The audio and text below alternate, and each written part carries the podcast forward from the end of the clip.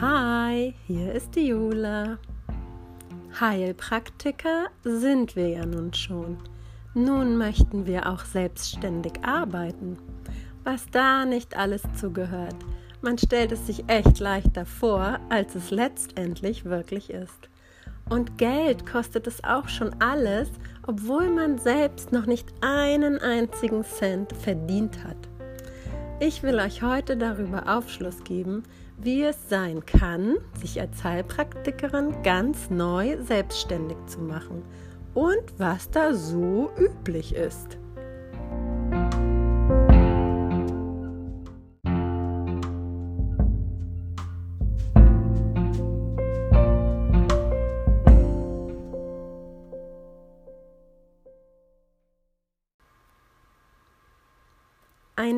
Allzu kleines Polster an Ersparnissen solltest du haben, bevor es überhaupt losgeht. Es ist schon mal sehr ratsam, denn die Überprüfung zur Heilpraktikerin ist nicht ganz billig, wie ihr ja alle wisst, aber erst die Mietsicherheit für die geeigneten Räumlichkeiten lässt sicher so manchen schon scheitern, an dem großen Traum festzuhalten. In meinem Fall musste die Praxis auch erst noch bautechnisch so hergerichtet werden, damit sie den Anforderungen des Gesundheitsamtes überhaupt entspricht. Und eine komplette Einrichtung des Behandlungsraumes musste dann auch noch angeschafft werden. Beim EGOH hier bei uns in Schleswig-Holstein konnte man sich kostenfrei beraten lassen – ob man irgendwelche Ansprüche auf Zuschüsse hat von privaten Stellen, von öffentlichen Stellen. Das ist von jeder individuellen Situation abhängig und da geht so einiges. Dann kann auch schon die Anmeldung beim zuständigen Gesundheitsamt und natürlich dem Finanzamt erfolgen. Beim Finanzamt solltest du auch erstmal angeben, dass du im ersten Jahr überhaupt nicht mit großartigen Einnahmen rechnest. Denn sonst wirst du sofort mit Vorauszahlungen belegt, die du ja aber noch gar nicht leisten kannst, ohne ordentliche regelmäßige Einkünfte.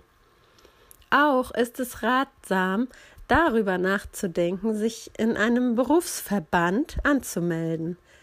Denn wenn du das nicht schon während der Ausbildung gemacht hast, ist es besser, es schnell zu tun, denn die helfen einem kostenfrei bei zum Beispiel Vorgaben bei der Rechnungslegung oder auch zu wichtigen rechtlichen Fragen.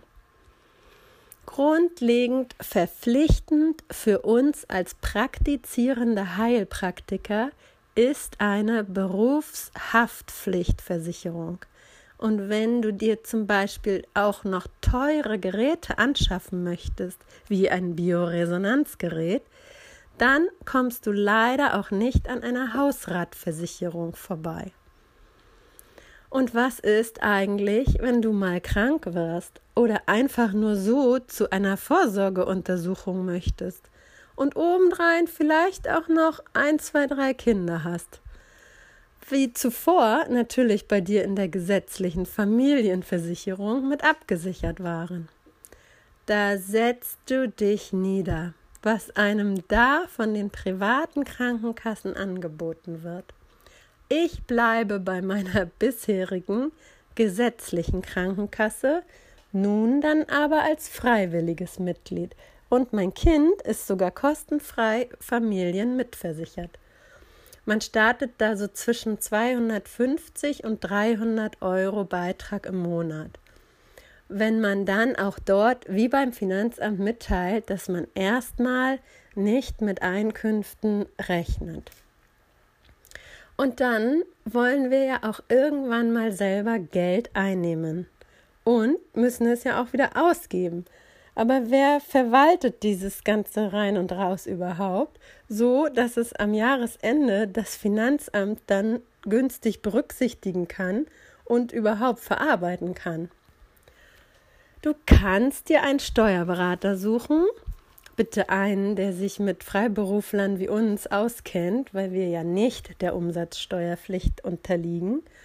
Und du kannst dir aber auch dazu noch eine Software holen, die dir über das ganze Jahr eine tolle Unterstützung bietet und den Steuerberater bittest du dann nur noch am Jahresende die Einnahmenüberschussrechnung für dich zu machen und alles an das Finanzamt zu melden. Da bist du beim Steuerberater vielleicht so mit 500 Euro im Jahr dabei und kaufst dir dann noch die Lizenz für ein Jahr für die Software. Da bist du noch mal mit 150 Euro dabei. Und dann kannst du aber auch viel besser deine eigene Wirtschaftlichkeit im Auge behalten. Die Steuerberater finden das natürlich nicht so toll und wollen gern monatlich mit dir die ganzen Geschäfte machen. Aber irgendwann kannst du ja dem Steuerberater dann in Aussicht stellen, läuft deine Praxis so gut, dass du es dir vielleicht doch leisten kannst, ihn oder sie mehr mit einzubinden.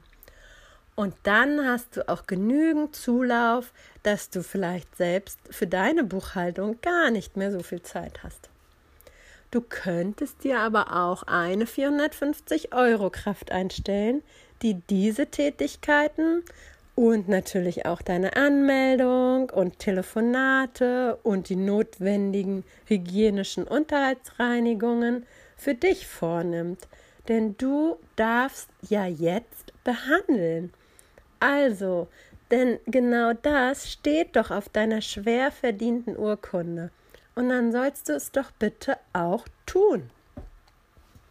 Baue dir auch noch eine schöne Homepage und lass dir einen aussagekräftigen Stempel anfertigen.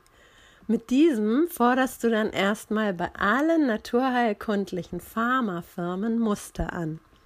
Denn damit kannst du schon arbeiten oder testen und den Patienten sogar eine erste Soforthilfe anbieten.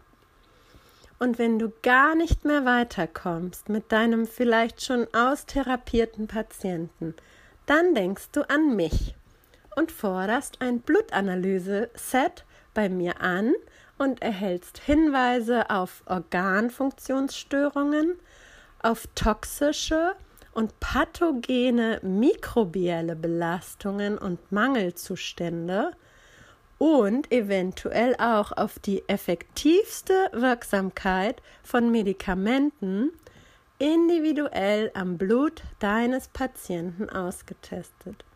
Das ist total irre, was da alles geht.